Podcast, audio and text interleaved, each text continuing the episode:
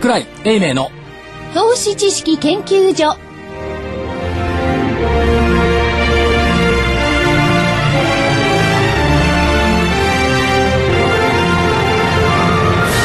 皆さんこんにちは。こんにちは。こんにちは。桜井英明の投資知識研究所の時間です。スタジオには桜井英明所長こんにちは。正木昭夫隊長こんにちは。福井主任研究員こんにちは。そして新人研究員の加藤真理子でお送りしますさあ今日の日経平均大引けです、えー、24円37銭安の9銭飛び79円80銭。24円37銭安の9銭飛び79円80銭でした。え出来高が概算で14億2600万株。売買代金が概算で8356億円でした、トピックスはいかがなものトピックスは776.37マイナス2.33ポイントです。惜しかったな。火曜日が777.11ポイントだったか7がすごくな揃ったんですよね。7.77ポイント高だったかな、フィーバーするかと思ったけどさすがにしなかったですね。フィーバーね。いやー、フィーバーのしょうがないですよね、この出来高では。よくよく表してますよねこの国をね、ニューヨークがいやいやニューヨークが寝てい。ると商いも細る、ですね。ねこの独自性のない国はこのまま行っていいんでしょうか？それはもう今から始まったこいや、でもとじゃない投資家の方々にとっては、指標がすぐね、数時間前にあるんで、やりやすいですよね。って言えばいいやね。ね。いやだから為替もいやいやそうじゃないゃいいですか？一日は日本東京から最初に始まるんおっしゃる通りですよ。ニューヨークが一番最後なのよそうですね。たまたま地球が丸いからそうなっちゃってるけど、一番最初は東京なのよ。うんでも今ね、所長がおっしゃったように、地球は丸いんだもんって感じですよね。始まりと終わりはない ないみたいな。という。いや、でもね、この所長どうですか、出来高の薄さ。まずこれはちょっとあれかな。まあ静かな時間稼ぎ、だって売り,、はい。売りも来ないでしょ？売りも来ないから商い膨らまないっていうことでしょ、でいくら24円安、はい。はい。動いてないですよね、一日の値幅も小さいしね。うん。昨日も40円ぐらいだったし、いや、で、時間稼ぎということなんですが、何の時間稼ぎなんですか、これ？仕事をしないが時間稼ぎ。あサボりだ。そう機関投資家がいかにして仕事をしないか、うん。あの二つで理由見つけるのうまいですからねうまいですよね。ニューヨークが休みだから商いできません、ね、でもね。為替が不透明だから商いできません。そればっかり理由全部不透明じゃないいやでもつい最近ですよ。あのリスクオンとかオンしたりオフしたり大変なんですけれども、オンだったらどんどん言ってくれって感じなんですけどね。それね、はいここすいません日本なんだから、はいリスクオンとかオフとか言わないで、はい積極的とか消極的とか嫌でしょ。そうか、やる気満々とか何ね。がリスクオン物事すべて横文字にしたらなんとなく分かった雰囲気になるじゃない。まあなります。聞こえますね。リスクオンって何なの え？リスクがオンですよ。リスケは？え？リスクはスケジュールじゃないですか。全然違いますよ。今乗りそうになっちゃう。危なかったね。はい。それで、それで、で、マーケットをだからはい例えてみればね、この間どっかブログで書いたんですけど、はい。毎日がワインの深海、いいですね。テイスティングするんですよ。なるほど。テイスティングするけど、あれ飲まないでしょ。利き酒って。あ、酔っ払っちゃうから。だから利き酒ばっかりやってて、いや、雇用統計がどうかとかね。それから ISM の製造業がどうかとか、はいはい利き酒ばっかりやってて飲まないから、お腹一緒いっぱいにならない。はい。で、飲み込まないから身の味がわからない。舌の感覚だけで味わって。はいはい。これがずーっと朝から晩まで続いている東京株式市場、そして世界の株式市場、ということじゃないんですか？飲めないんですねイベント鑑賞会。飲めないんですよ飲めないいや、ワインねとりあえずね、大きなイベントはね、あの、ギリシャ、スペイン、はい。ユーロの問題は、まあ一応過ぎ去ったと考えてもいいんじゃないかな、なんて。インの優勝でしたっけ？あそうですね。圧勝でうす強かったですね、あれは。あそこでドイツが負けた時点で不良債権処理の方向が静まるかなと思ったらやっぱりその通りになった。なりましたね。あれでドイツが勝つたら大変よ。いや、でもドイツはあそこで負けたからドイツ人は結構怒ってるかもしれませんそう、ね。私は出したくないって言うかなって思ったんですけど。いや、負けちゃう。いや、あの人たちの考え方違うの。負けるとひるんで弱くなる。アメリカ人なんか特にそうじゃん。いつも強いのに、ガーンと強く出るとひるむじゃない。はい。それが欧米系じゃん。でところで今ね、はいサッカーご存知でない皆さんもいらっしゃるんで、はいこれはユーロというですね、サッカーの大きな大会の話をしてまして、はいでそこでスペインが勝ったんですね。はいそれでドイツが準決勝で敗れまして、はい その話です。そんなことよりね、その、テイスティングしてるっていう。そんなことより、飲まないワイン。はい。飲まないテスティングはい。ね、通過しちゃったら提出にししたでしょ？もう忘れたと思いますけど、月曜日に日銀単価出たのよ。飲めそうですね。ただ結果は、悪くないですね。いや、いくつ？え、忘れた。DI ね製造業 DI。とプラスプラス1でしょ？め、めぐる出身のお父さんが1としか言わない。プラスなの、マイナスなの。プラス。プラス1。マイナス1でしょ。マイナス1。まプラでも予想、予想マイナス3の見通しがマイナス予想よりかも1。良かったんですよ。そう。だそんなもんなのよ。日銀単価なんて通過しちゃえばそんなもんなのよ。じゃあ先月の雇用統計は何ぼだったの？アメリカの。こういう、予10想10 16万9予千。す想が8万5千だったっけいいかに投資知識研究所が知識のないところかいま。せん。はい。プラスの6万9千人でしょ。6万9000予想が15万人だったところが。半分だったっていうのあってたじゃないですか予想ので、今、1、2、3、4人いて、はい3人ははいその数字すら覚えてない。しかも日銀単価については3日前の話なのに、マイナス1がプラスに転嫁されてる。北海道向きしてたんですよ。そうじゃないんだよ。ここれがね、いかに国際的なその感性かってことですよね。はい人々そのこと気にしてないもん。そう。だからワインのテイスティングだっつって。だほ真剣にね、物事をそうやって考えていくと、寝れないと思うのに、みんな寝れるでしょ、寝れます。寝られます。豊かに寝れるでしょ？金縛りになることもないでしょ？寝れない、寝れないし、寝れる人がいないじゃないですか。寝れる人がいない。そればっかり気にしてたら。いや、ね気に、いやみんな寝違う違う違う違うるんですよ。皆さん仕事なんだから、遊びじゃないんだから、それぐらい真剣にマーケットに対峙して頭の中をすっきりさせとかないと、相場が見えない。いや、でもね、その雇用統計にしろね、はい何にしろ、雇用統計3ヶ月前まで結構騒いでましたよね。そうですねこれずっと悪い、というか予想より悪くなってもうみんな気にしないと。で、その間は、そのやっぱりユーロの問題ですよね。で、またこれからね、じゃあユーロが過ぎ去ったとするならば、はいその雇用統計であるとかね、あるいは日銀でも何でもいいや。甘いなあるいは中国でもいいわ。そう甘いな、次は中国よ。順番からいけば。同じもの2回味わうのは美味しくないから。だって1回提出にしたワイン飲まないでしょ、もう。またやる？忘れちゃうよね。忘れちゃうけど飲まないでしょ。うんこれさっき飲んだなと思う。でもスペインなんかは飲んだんですよ、一回。で、もう一回飲みそうになったんだけど、今回はテイスティングだけで終わったんですよ。うんユーロの問題はねユーロ。の問題がね。でね、言いたいことは、本当に美味しいワインは、並んでいるワインボトルの中にないんじゃないの？あ出さない。出さない、一番美味しいワインは生産者が飲んじゃうの。よ。ってことは世界マネーは、一番美味しいワインは出してこない、出して出してくるものは2番目のワインしか出てこない、だから真剣に皆さんのように考えなくてもいいんじゃない、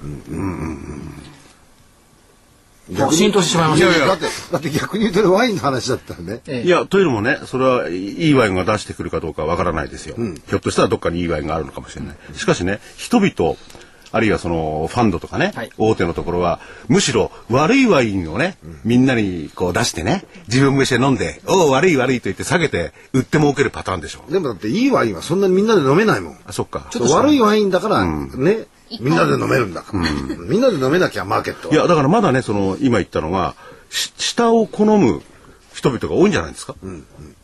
まだその発想だけどちょっと前までの発想で、今ね世界は下に生かそうとはしてないよね、だっておかしいでしょ、金や原油も上がってきてるんだから、本来であればこれちょっと止まらなきゃいけないのに、金や原油までもう一回戻し始めたっていうことは、いずれはねコモディティからダメになってくると思うんですけども、今のところ 今のところちょっと戻ってきたということは世界的にさっきの福井さんの言葉で言えば、リスクじゃなくてリスクオンをね、させようという形には多分なってきてると思う、今しっかりしてるのは大豆とかそういうものですよね。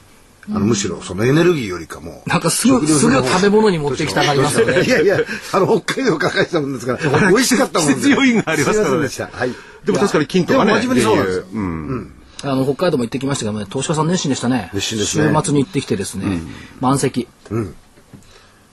フルでしたね、本当にね。うん。立ってられる。ちゃんと IR やりに行ったんですよ。いやいや、別に疑ってないですよ。なんか日焼けされてますよねマーケットの話にしましょう、所長。はい。正木さんがね、この人してゴルフのね、ハンでシングルのくせにね、はい。あの2日目にコンペやったんですけど、はい。なんと90も叩いて、ファンでたくさんもらって準優勝して。はい。あらそれは計画的だったんですかはその前の日79で回った人がどうして90で回るいいじゃないです。そうですか。78です。のね不思議なもんですよ。テストだったら100なんか一番偉いでしょ？ねえ。ねゴルフばかりはゼロが一番偉いんだから。そうです。ね。え。そっか少ない方がいいんですもんね、まあそれはそれとしてあの、はい。札幌の投資家さんははい。熱心だったというのが分かったのと、また今年も一緒。札幌は今月 IR セミナーが5回、あ、いや、じゃあ、じゃあさ、戻る。5回あるんでしょ？いいですね。いやいや。いい気候のところで。じゃあ各社5回あるんですよ。だけどね、12月までギリギリあるんですけど1月、2月は絶対札幌ではないのよ、おー IR セミナー、雪だとね経営者が行かないでしょう。経営者がいいから。そうですよなるほど。お客さんが来ないんじゃない企業、いや、お客さんにこれ聞いたんですよ。いや、しかし札幌って冬ないっそうで、そうなんだよね。って、いや、東京のから見ると、吹雪で大変だから来ないんじゃないかと思って、関係ないよ、吹雪なんかいつもあるんだから。でもない。それは東京からとか大阪から行く企業の社長が、冬は行かない。そうか。出張企画しましょう。雪祭りを見には行かないけど、はい。正木さんみたいにゴルフやりには行く。で、ゴルフの話もそのね、いえーイベントの話も済んだと。はい。それで先ほどの話ね。マーケット。じゃあ、マーケットは上の向きに持っていきたいんじゃないかって話なんで、そういうことなんですか？全体的に、うん。あのね、考えてみ、後で言うと思ってたんですけど、はい。例えばね、この国の、今日日経見ながら PR のところを見ていて、今 PR って何倍か覚えてます？覚えてない、覚えてないよね。20? 20倍もないよ、11.8倍ぐらいだよ。え、11.8? これは11.8っていうのは予想の PR で11.8。そう。うん。前期基準だと20.5。20%前期基準で去年もう終わってんだからね。で、去年が20、去年基準で20倍、今年、今年の予想基準で11倍っていうことは、日経平均9100円だから逆算すりゃ、一株当たり利益は、去年は440円だったのが、今年は760円だっちゃうんですよ。760円っていうことは20倍に変わると1万4000円。そう。まあ20倍まで買えばね、買えば去年並みに買えばね、買えば素晴らしい株屋的発想です。おっしゃる通りです。はい。ということなんですけども、だから、足元実態見りゃね、悪くはないよね。だけど、このげん、ここに気がつかない元気さというか逆の消極さ。だからあともう一つはね、その PR なる、なる指標が、果たして今の時代に合うのかどうかってありますよね。アメリカなんかも疑ってますよね。まあ、それはそうなんですけど、だけど、絶対値で見ても、やっぱり、騰落列車は、う疑わ、あの、裏切らなかったし、59まで下がりゃまだ戻ってるでしょ。で、今日130また超えてるでしょ？そう。目先の警戒感はあるものの、商い薄く売り叩こうって動きがないから、あんまり。なんかやっぱ上行きたがってはいるんでしょうね。まあね、所長が、所長がこういうんだったら、はい。ね、えーこの番組を聞きの皆さんも、だって先週のゲストのワンツースリーの泉でさえ、はい上でしょっていう。あの売り上げが上だっていうぐらいだから上でしょ。はい。おっしゃってましたね。まあその時にどこまでなのかっていうのは当然出てくるでしょうけどね。でも当面と言いますか、その辺は上だ。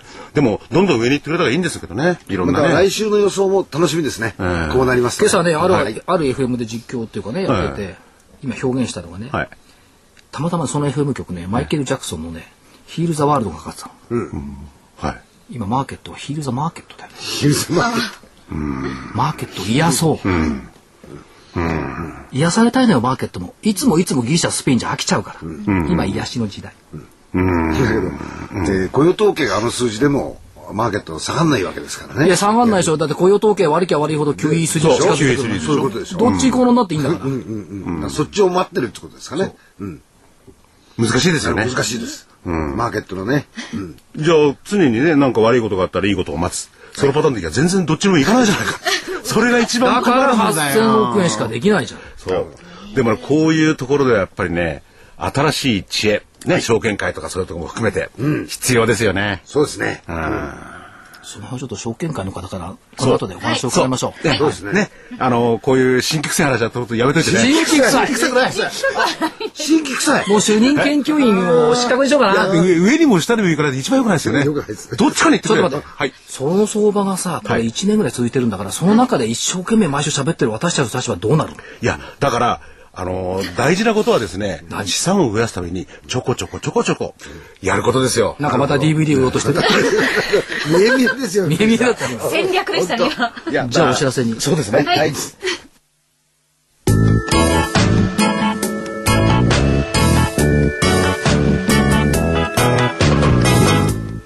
ここでラジオ日経の好評 DVD のお知らせです。桜井英明の投資知識研究所 DVD は毎月投資に必要な知識や実際の投資に役立つノウハウをお届けしています。この DVD は毎月テーマを選び桜井さん自身が実践で学んだ投資に勝てそうなノウハウや内外の投資家の動向さらにアノマリーなどに関しても丁寧に説明しています。桜井英明の投資知識研究所 DVD1 本のお値段は8400円。送料500円をいただきます。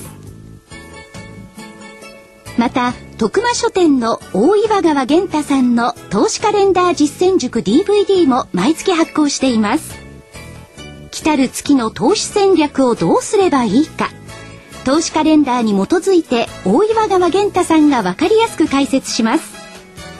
投資カレンダー実践塾 DVD お値段は1本7350円。送料は500円です。桜井さんの DVD 健太さんの DVD お求めは東京03-3583-8300 03-3583-8300ラジオ日経事業部まで。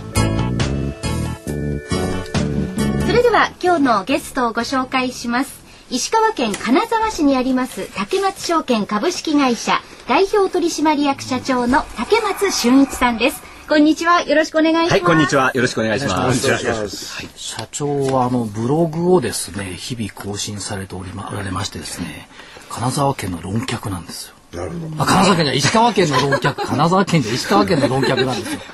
で、はい、証券会に対してもやっぱり造形が深く言っておられるんですけど、社長、はい、今回のあの、ええ、増資の問題ってどうご覧になられます？あれは問題ですよね。問題ですよね。まあもちろんあの今増資インサイダーという問題がですね、非常にメディアを騒がせてますけれども、はい、あのそれ以前にやはり発行済み株式数が一度に3割も4割も増えるような増資を、まあ、認めていいのかという気がするわけですよね。で、まあ、そういうことすれば当然まあ、それを上回るような利益成長となかなか期待できないわけですから、はい、当然やっぱり株価が下落します、えそうするともう既存株主はたまったものじゃないですよね。既存株主に対する発想っていうのが、え。最近のこの増進ないじゃないですか。ないですよね。社長も含めて我々っていうのは既存株主をもっと大事にしろよっていう声を大にしゃる通りなんですよ。でしかもそれを出すタイミングが株主総会が終わった直後じゃないですか。ずるいですよね。後出しじゃんけんですよね。これ1週間前に発表してたら、株主総会でもう袋叩きですよね。ですからやっぱそれを逃げるためにまあこういう時期に発表したんじゃないかと、ついうがった見方をしてしまいますよね。えー、えー、でなおかつそういう増資っていうのはなかなか投資家に新株を買っていただけない、はい、まあ、だからこそヘッジファンド証券会社がヘッジファンドに頼らざるを得なくなって、えー、増進最大の問題が起きるんじゃないかとい。う気がするんですよ。そうなんですよね。えー、ですからこれはその発行体がどうのこうのってまあ皆さんおっしゃることもあるんですが川崎線がどうだとか全日空がどうだとか言うんですけど、うん、引き受ける主幹事のモラルの問題ですよねどっちかっていうと。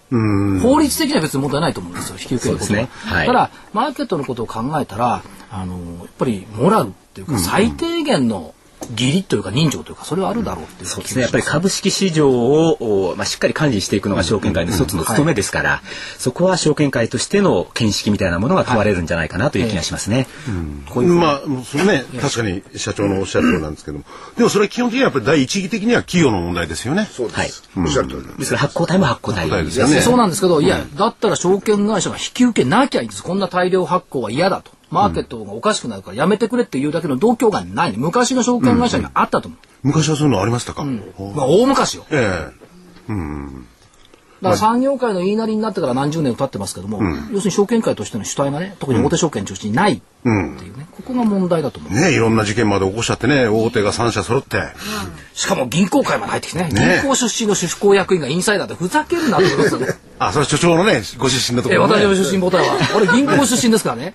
三井住友出身の日光コーディアルってどんなんだと思いますね、ねでもそういうイメージがまあつくと非常にまずいんですけれども、はい、ねえー、今ね、えー、社長がいろいろおっしゃったけど、はい、社長は正義の味方ですよね。いや、そんなことはないんですよ。そんなことない。そんなことないって言われても。まあ、あのー、やっぱり株式市場にとって、はい、まあ、発行体も大切ですし、はい、やはり投資家も大切、うん、やっぱりどっちかに、こう、極端に肩売れするような、はい、あスタンスってのは僕はよくなよくないんじゃないかなという気がするんですよね。はいえー、で高松さんはその、幹事に入ってるわけでもないですから、言ってもいいと思うんですが、増資するたんびに儲けるのは証券会社です。間違いなく。うんうんうん何パーセントかの引き受け手数料が入ってくるんです。ねはい、証券会社はその利益が欲しいからやりましょうやりましょうとこう言うわけですよ。うん、そこにモラルの減ったくれもないってここが問題なんです。うんうん。うんまあ、それはそれとして、はい、社長どうですか？あの地元であのリテールのですね、えー、えーと証券をやりになられてますけども、はい、今あのリテールのお客様ってのはやっぱり結構苦しんでおられると思うんですよね。大変、ね、苦しんでますし、えー、少し意欲を失いかけてるんじゃないかなとい。うことを心配してます。はい、はい、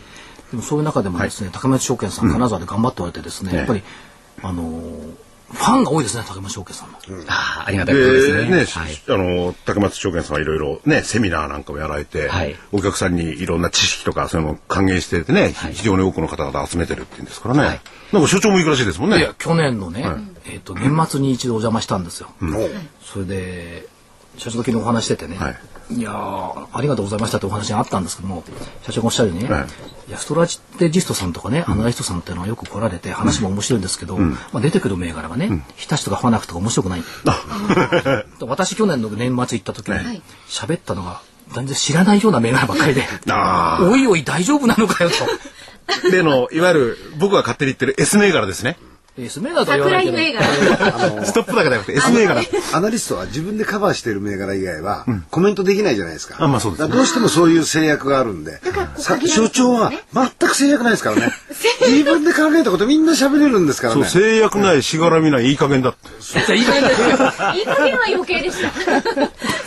でもね、あれよあれよとね、その後その銘柄そのね、わけのわからない銘柄群が上がって、どんどんこう沸騰して。見たこともない、聞いたこともない銘柄群が、こう動きが良かったって、たまたま12月だったってのね。そう。大体僕はね、その銘柄ウォッチしてるんですけどね。それはすごい上がり方でしたよね。そういうこともある。だだ去年の12月なんか誰が何言ったっても分かってるんですよ。その後、はっきり言えば。全体が良かった、そう。え、だってその後またほら、3月を超えたら、ガクンときて、またガクンときて。いや、ところがね、さほどでもないんですよ。そうそう。所長が。その銘柄はね。シャッターであろう銘柄が、比較的値持ちがいいんですね。してるんですね。だって倍になってほぼ今分かってます。分かってますまあそれはそれでいいんです。銘柄だけではなくてやっぱりお話の内容がすごくこう投資家の方々を勇気づけるような内容で久しぶりに元気の出る話を聞いた。もう皆さん大喜びだったんです先週もですね。やっぱり札幌もそうでした。そうですはい。札幌の投資家さんはすごくてですね、質問ってこう来たんですよ、あの放送にはない部分で質問、でまず言われたのが「桜さんよかったですね。2日間お天気で」ゴルフちゃんとできたでしょって違うっつ私株の話してるんだ。だって番組で散々やまりゴルフの。投資家さんまで2日間お天気でよかったでした。いや、やっぱりね、そういうゴルフはどうでもいい。そうです。いや、それで、いや、昨年、昨年末に金沢でお話したことは、当時ここでも言っていたことと全く一緒で、難品撲滅運動と塩漬け撲滅運動を今年はやるということをですね、ずっと運動し続けてきてるんですね。まあ、それに多少共感をね、頂戴しましたね、さんから。もう投資家の皆さんみんなこう身に覚えがあるわけですよね。えー、ズキッとやっぱり突き刺さるものがあったんじゃないかなというふうに思います。ね塩なんて聞いただけでピーンとかしちゃってね、塩分なんか削減とかなんか言って、塩だけですよね。塩分削減しちゃいけないと思います。だからあれでしょ、あの、竹松証券さん、その店頭だとかで、はい、この短波放送っていうか、ラジオ日経とか聞かれてる方多いんですよね、結構、はい。あの、店舗で流してますので、はい、えー、聞いて、皆さん聞いておられます。はい。だ今日もだから、竹松証券さんの営業マンこれ聞いてるんだ。社長が出てますよ。そうですね。ありがとうございます。そう。生放送です。あの、ブログだけではなくて、たまには放送の方も。それは先ほどね、いろいろお話が出て、はい、えー、他には例えば、その最近の経済でもね、ええ、あるいはその証券会でもいいんですけれども、はい、あるいは投資家の皆さんの動きでもいいんですけど、はい、お気づきになっていることってあります？あまりちょっと質問が漠然としてて失礼なんですけれども。これも投資家だけの話ではなくて、はい、日本全体が、まあ、内向きになっているというかリスクを取りたがらない、うん、なんかそんな雰囲気が出てきているような気がしませんか？うん、でこれは大変由々しき問題で、やはり資本主義経済というのはえー、起業家がリスクを取って新しいビジネスをする。そして投資家がリスクを取ってそういうビジネスに投資をしてこそ世の中が発展してきてるわけですよね。で今日本そういう雰囲気が今薄れてきているんではない。か、ね、そうなるとこれ株式市場だけの問題じゃないですよね。うん、ですから今これだけ売買高が少なくなってきてるというのは、そういう日本人の、まあ、リスクを嫌がる傾向というものがにやかに現れてるような気がするんですよ。これは本当に有識問題だと思いますね。縮み思考になっちゃってですよね。そうですね。えー、でもどちらかと言いますとね、ちょっと話は違っちゃうんですけれども、あの、金沢、金沢とかですね、あちらの方は経済的にはだんだん元気が出てきてるんじゃないですか。まあ、あの、金沢まもなく北陸新幹線が、あの、開通するというので、今その準備もありますし、あの、まあ、金沢というところは比較的地方の中では元気のいいところかなというふうには思います。で、しかも過去からの蓄えがあるんですよね。ですからやはり、それに頼っていたんじゃやっぱり将来はないと思うんですよ。やはりどうやって新しいものを取り入れて街全体を活気づけていくのかということを考えていかないと、やはり過去の古いものだけにこう依存していたのでは、これはなかなか将来っては見えてこないような気がするんですよね。だって竹松証券さんで創業85年。83年です。はい、ところが100年以上の会社が金沢にはゴロゴロとたくさんおられるっていう、うん、そうなんですよ。ですから80年では金沢では老舗とあまり言われないんですね。若いんですね、えー、やっぱり100年を超えてようやく、えー、まああの少し長いですねっていう感覚なんですよ。企業が100年続くっていうのは、えー超有料企業ですよ。ね。もちろん80年でも有料企業なんですけども、うん、それがたくさんおられるってことは、やっぱりその経営がうまいのか、風土が非常にいいのか、ということになってくるんでしょうか？うん、そこは難しいところですよね。東京で80年通会社が何社あるって言ったら数えるほど、多分金沢と同じぐらいかもしれないです。まあ、金沢の場合は、あの、太平洋戦争で空襲に合わなかったという特殊事情もあると思いますし、もしかすると、あまりリスクを取ってこなかったっていうのがあるのかもしれない。今、世の中全体的にですね、その老舗企業の倒産っていうのも増えてきてるじゃないですか。で今まではリスクを取らなければそれでよかったのかもしれませんけれども、これだけの中が今変わってきてますから、もしかすると今まで通りではこれからいけないないのかなという気もするんですよね。で例えばそのまあ、地域っていう話になっちゃうんですけれども、はい、そういう地域がリスクを取るあるいは投資家でもいいんですけどもね、ええ、どどどうすればいいんですかね？例えば、はい、金沢の場合は、はいえー、金沢21世紀美術館というのは数年前にできたんですね、うん、で金沢というのはみんな何を求めて金沢に来るかというとそれは歴史であり伝統なんですが、はい、そこにあえて新しく現代美術の美術館を作ったこれが今大当たりした、うん、えー、あそうなんですか、えー、大概その市町村が作る美術館って失敗するんですけれども、はい。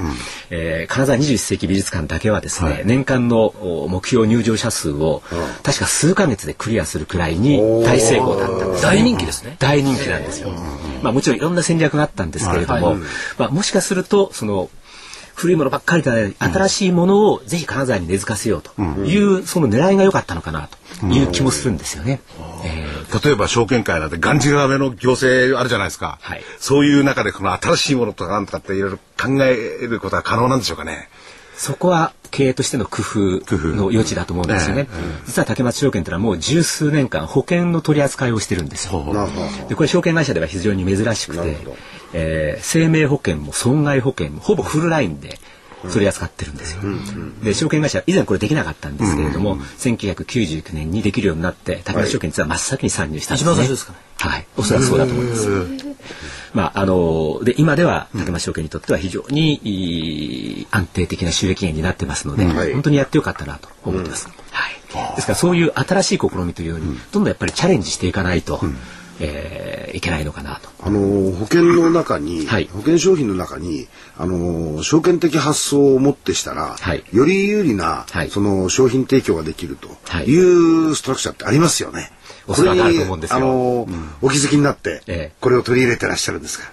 まあ、あの、いろんなことを考えてたんですけれども、はい、あの、うまくいくものもあればうまくいかないものもある。例えば、はいはいこれちょっとなかなかうまくいかなかったのは、まあ、毎月分配型の投資信託がありますよね、はい。はい、でその分配金を月々の掛け金にこう充当することができないかとかですね、はい、やはりこれは証券会社ならではの発想で,、うん。ですね。えー、そういう新しいサービスをお客様に提供できないかとい。うことを考えてます。なかなか実はいろんな制約があってですね、実現は難しいんですけれども、まあ、しかしあのそういうことにもチャレンジしていきたいですね。まあ、まさに同じ発想でチャレンジしておられる人たちが、はい、この周りでも出てきてますよ。そうですか。えー、あの先取りされてるんですね。えー、社長のところは。まあ、むしろもう一つはその例えば製造業の方なんかですと、はい、その日本初のというか地域発のメイドインジャパンを出していこうと、うん。はい、こういう発言なんかも聞かれるわけですね、うん、あの先週の札幌セミナー来た会社さんなんかも言ってますけども、うん、まあ、北海道に工場があるから北海道初のメイドインジャパンを出していこうと、これも今多分ですね、中央の大手の証券会社はそのこと考えられないこれ逆に言うと金沢発のメイドインジャパンマーケット的発想をね、どんどん出していっていただければ、逆に地方から兜町を変えると。いう発想のこの兜町は変わりやすいんじゃないかと。兜町を小僧に変えろってったらこれ無理ですよ、もう。染みついちゃってるから。あの、金融機関っていうとね、どうしてもちょっと僕なんか足が遠のきがちなんだけど、やっぱりその保険とかね、いろんな商品を揃えたりとか、この身近でこう入りやすい店舗とかそういうのを作っていただけていいですよね。そうですね。これはなかなかうちの会社でもできてない部分があるのかもしれませんけれども、これやはりあのもっとしっかり考えて誰にでも入りやすい店舗政策というのは、もっと勉強する必要があるのかもしれませんね。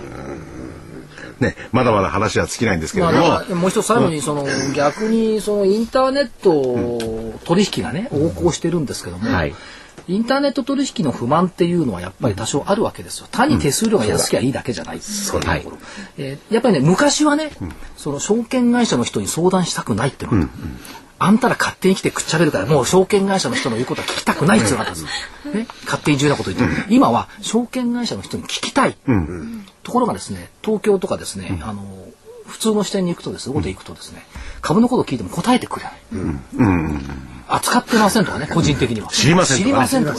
そうじゃなくて、やっぱり、プロなんだからそこは行ったらみんな同じように株の話でも、まあ保険の話でも、いろんな話に答えてくれるっていったところが、出てくればいいんじゃないかなと、うん、そうですね、証券会社の方もやはり株への依存度を下げるという経営戦略の中で、はい、もしかすると株式をおろそかにしてる部分っていうのはあったのかなと、はい、これは業界全体で反省しなきゃいけないな気がしますね。だから本当にそういうところに行ってね気軽に足を運べてそこで客観的ないろんなお話を聞けてね、そうじゃない限りはネットを操れる人たちだけにこう情報が固まっちゃって有利なんですよね。そうですね。で他のネットを使いにならない方なんてのは不利なんですよ。そんなことないかもしれないですよ。ネット使ってる人はチャートしか見ないかもしれない。いやでも株が情報なんかいらない。紙芝居さえあれば株はできる。お年寄りとかそういう方も多いんですよ。やっぱりそういうまずね日本はねところに優しいね社会でありとかね証券会社じゃないと。でもセミナーなんか見るとね所長やっぱりあのかなりあのネット関係とは違うところに興味を持ってこられる方ってたくさんいらっしゃいますよね。ですよね。札幌でも結構そういう方たち多かったですよね。うん、ネあのネット使ってないんじゃなくて、あのむしろ一つの選択肢でしかないっていう感じの。ツールの一つ、うん、ツールの一つ。いやでもね、あのまずね竹松商会なんてね、竹松社長と俺話をしたいよなんて話をすると楽しいですよね。いやお客さんが。社長はお客様とすごく親しくお話しされるんですそうなんですか。セミナーにそれはいいわ。はい、まあできるだけね、あのやはり対面ですから、えー、これはフェイス2フェイスの良さをやっぱり最大限に出す、うん、やはりその経営者の顔が見えるってことも対面証券の一つの強みだと思うんですよね。率先して受付から場所まで、ご案内されてるのが実は社長なんよし、いいなやっぱりそういう証券会に行きたいな。大手証券なんていうのは社長を見た時は何だと思います謝る時だけだ。申し訳ございません。えー、でも竹松社長すごくあの素敵でいらっしゃるお声もそうですね。だって石川県のラジオ局で、あの経済コメンテーターとしてはピカイチだ、いやいやそんなことないですけれどもね。そうかそうとしていただけるなんてねお幸せです社長すいません、はい、今まで我々のこの勝手な話を笑って聞いてたんじゃないです。かそんなことはないですけど。さっき笑ってられました。いやいやいやいや。なんといい加減な番組ただ皆さんの迫力に圧倒されてですねなかなか話の中に入っていけないんじゃないかっていうちょっと心配がありましたね話好きなんですけどまたね。社長にね、あのご主人見つけてもらった方がいいよ。金沢のいい人たくさん知ってると思う。独身の方。よろしく、はい、どうでもいいから。じゃあこれとりあえず一個でねお知らせに行きましょう。はい、私の B はまだね。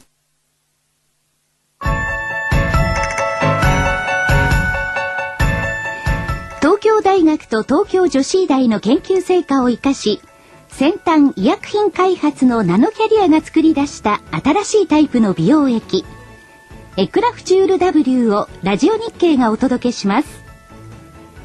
あなたのお肌を潤いあふれる透明な素肌に。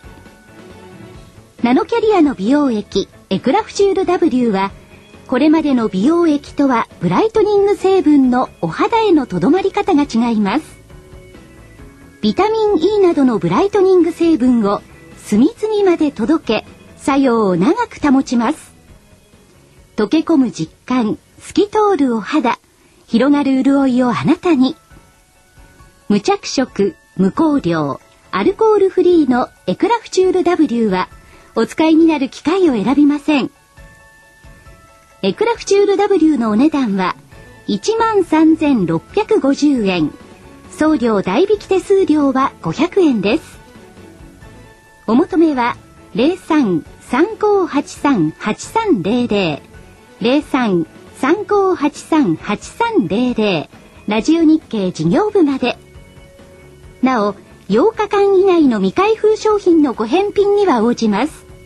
返品費用はお客様のご負担とさせていただきます。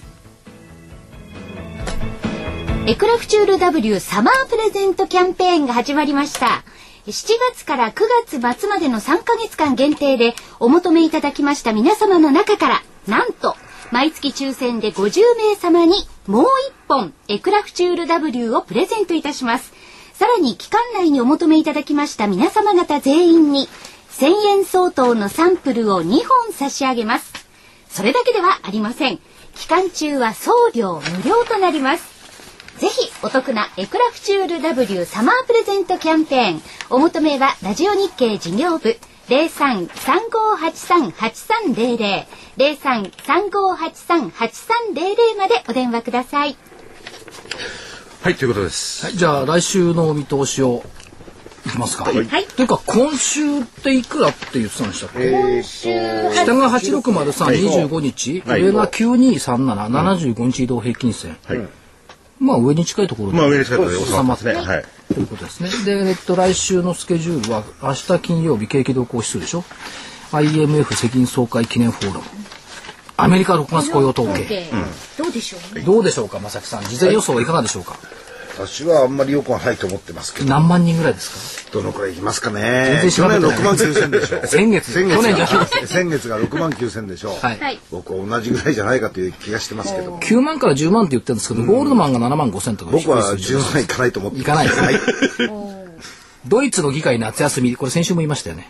ユーロはやる気がないと思う。えっと、9日月曜、機械受注と景気ウォッチャー調査。はい。アルコアの決算をスタート、皮切りにアメリカの決算がスタートします。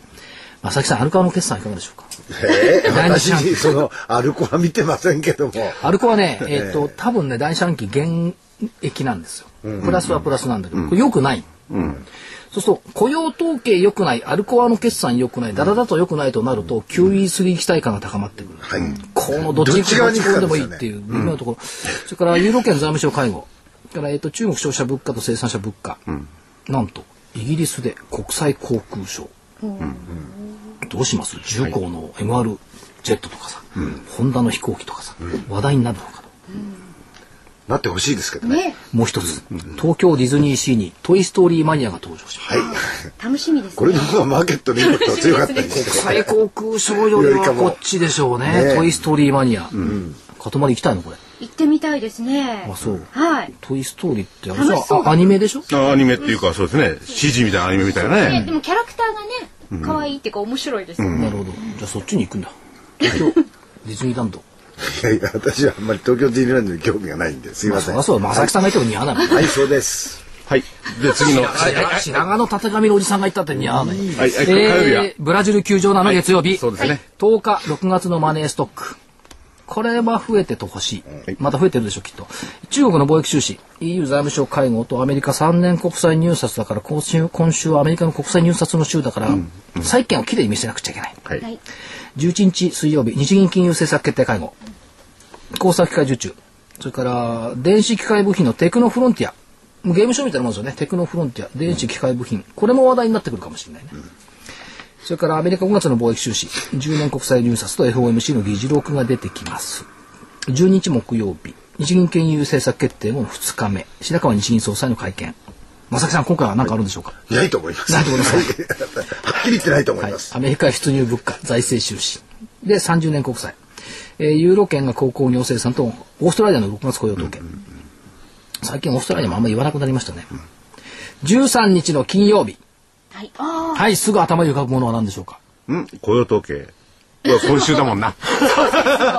金曜日で雇用統計しかないです、僕は。その月が2日で始まると、必ず13日は金曜日の S q になるんです今年2回目？かな？かな、うん、って思ったまあミニ S q ですよね。それから、えっ、と、国内鉱工業生産確保値、アメリカ卸売物価とミシガン大学消費者信頼監視数もどうでもいいの、これ。うんどうでもよくはない。あ、そうイタリア国際入札と、どうでもいいね、どうせ通過するんだから。マーケットインパクトは少ないということですね。じゃあ逆に言うとね、みんなこう騒ぎすぎなのよ、高校にお生産だから。通過したとさっきみたくね、日銀単価プラス1とか言い出すんだから。中国四6月 GDP、他各種経済指標。はい。ということで、えっと、来週の見通し。はい。加減はい。8684円、確か変わらない。はい。25日移動平均線。はい。えー、上限9394円。はい。これはね、基準が変えてるんですよ。この間までな75日。でしたね、これは何ですか？その心は？200日移動平均線の5%情報乖離。75日じゃなくて200日。200日。今度は。200日ね、上向いたんです。上向いた。先月29日。だからそう大きな下げはないとは思うなるほど。ですよね。ということで、今思い出してみると、勝手の、勝手のも、ね、ねじれが2日ずれただけでしょ？うんうん。先々週言ってたんじゃなかったでしたそう、25日にねじれてるって言ったのが27日ぐらいから、うん、2日ほど遅れてやるそうですね、2日遅れましたね。はい、だから、うん、文句を言われる筋合いはないでしょ。おっしゃる通り。で、期待値の高い7月に入った。期待値高い。まあ、あれ半ばぐらいから上がってくる。期待値が高いのは4月が安かったんだから8月が高いというアノマリで8月の、8月の準備期間だから7月後半はいいんじゃないのと言ってる。なるほど。6月の時言ってましたね。それね。で、6月、先週6月じゃない違う違う、6月の中旬ぐらい。そうそうところで、竹松社長ね。はい。アノマリーが所長は大好きなんですよ。アノマリーどう思います？アノマリスト。アノマリスト。なる。いや、でもこれはね、あの、すべてのアノマリーが、こう参考になるかどうかは分かりませんけれども、その裏に何かその事情があるわけですから、それを探ることによって何がしかの真実が見えてくることってのはあると思いますね。はい、今私が言ってるアノマリーっていうのは一応テクニカルなこを使ったアノマリーじゃん、一番わけわかんないアノマリーはね、ジブリの法則。ジブリ？スタジオジブリあのアニメ、うん、あのスタジオジブリの作品が放送されると、その後円高株安になりやすい。あ、なんか、前にも言ってましたね。言った言った。去年の7月1日、もののけ姫、8日魔女の宅急便、15日ゲド戦記、そしたら8月3日を天井にドーンと下がった。8月。はい。えー、今年はね、4月6日にね、紅の豚を放送したらね、円高株安になった。ああ。それはテレビでの、いわゆる再放送って言われますね。はい。今度ね、やっぱり夏ですから、6日の千と千尋の神隠し、13日隣のトトロ。いい作品ですね、でもね。作品じゃない。ジブリの法則だから作品じゃない。社長、これはどう思いますか、ジブリの法則？一言コメントぜひお願いします。さっぱりわかりません。これ、あの、アノマリーなんですよ、これ一応。面白いですね、でも。面白いですか？でも所長の、あの、札幌に行くと高いっていうアノマリー復活したじゃない。ですか？札幌出張の時は株高っていうのは5年間あったんですよ。で、去年半年ほどで崩れたんですけど、また今回行ったら27日。札幌から電話してきたん要するにですね、要するに私が同行したからなんです、これは。あらそうなんですよ。それは桜井さん一人だとちょっと弱かったんだけど、私が言ったからね。いや、それはね、非常にね、その、例外要素があるとアノマリスです。もう、ちょっと除外。了解除外。はい。で、えっ、ー、と、でもね、勝手にも聞いてきたでしょ？はい。それからね、えっ、ー、と、25日線上向いている。はい、それからその上にいる。はい、200日線上の上向いている。はい、それから75日線、これは9200円水準ですから、こいつをターゲットにしたいというところ。だから、あの、紙芝居的には徐々に良くなってきてる。うん。と思います。まあ、過去を振り返るね。紙芝居のね。はい。うん。一寸先は闇だっていうのはないですか。で、あとで先週の金曜日に株が上がった理由の大きな理由がもう一つあるの。何ですか？ルビニ。また登場して、今度どこに？ニューヨーク大学のルビニ教授がね、うんはい、これね、CNBC だったかな、アメリカの放送に登場して、木曜日に登場したんですけど、うん、ドイツはクレジットリスクを取るのか、あるいはイタリアとかスペインから財政主権を奪うのかのどちらかを決めなければならない。うん、って言った瞬間に、ドーン277ドル高。うん、なるほど。早くルビニ君また喋ってくんないかな。うん。ね、頑張っていただいて。というところで、目標か、目標値段言いましたね。いいはい、はい、はい、はい。目標値段もね、いつも所長はこう、いろいろやっていただくんですよ。はい。この株価の目標っていうのは、これ、社長はどう思いますか？あのー、いや、これは勇気がないとなかなかできないですよね。勇気いりますよ、これ。その代わりですよ、番組始めるときに、1円単位まで言うって言ったんですよ。なるほど。根拠を持って。よくあの皆さんこう出てきて、まあ上9300円ぐらいでしょうとか、下8600円ぐらいでしょうとか言うんですけど、えー、根拠がないんですよ。だから根拠は、あの、まあ今はあの、移動平均線で言ってますけど、はい、いろんな根拠を持ってきて、ここじゃないかっていうことをちゃんと言ってます。うん、しかも1円単位で。1円単位でね。しかももう一つ素晴らしいですよね。もう一つあるんですよ。時間軸持ってるんですよ。来週っていう話なんです。これ。なるほど。ええ。中、目先でしたっけ目先って明日、明後日です。これ一週間という。はい。ただ、外しても殴るとかそういうことはないんで。はい。でもよく、あの、謝ってください。よく謝ってないよ。いや、謝るのはそんなに謝ってないよ。年に3、4回しか謝ってない。潔く。謝って。そうです。はい。ご立派ですね。はい。ご立派ですよ。ありがとうございます。間違って褒められる。あとはお知らせあ、お知らせいきましょうか。はい。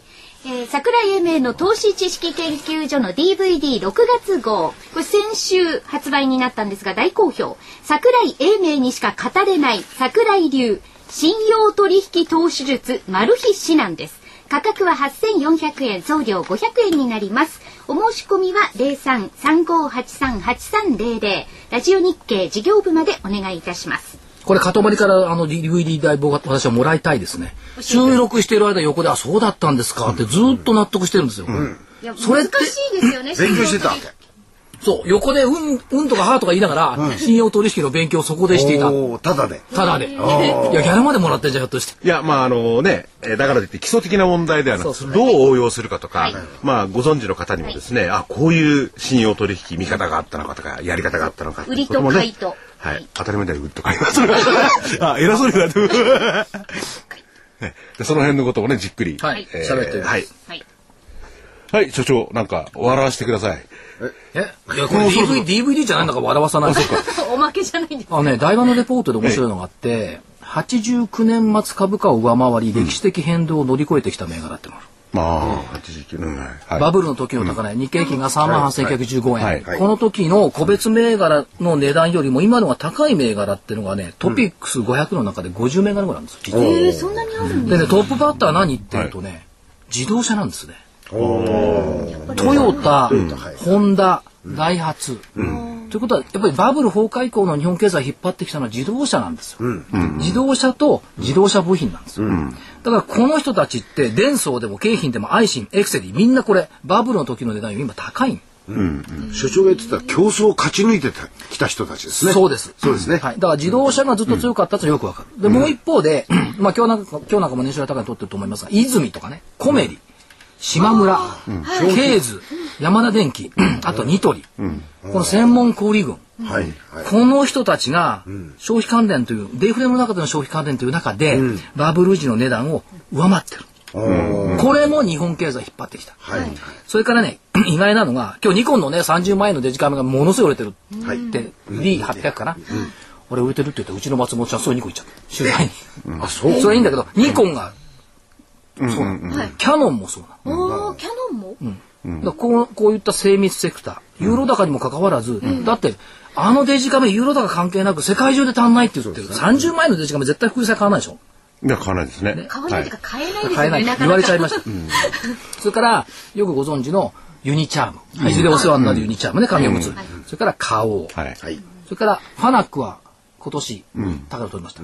小松、中国関連、この構図が過去10年間というか20年間のバブル崩壊以降の日本経済引っ張ってきて、多分ね、これこの先も変わんないと。思う。むしろポイントは、ここに出てこないバブル自高値上回れてない銘柄。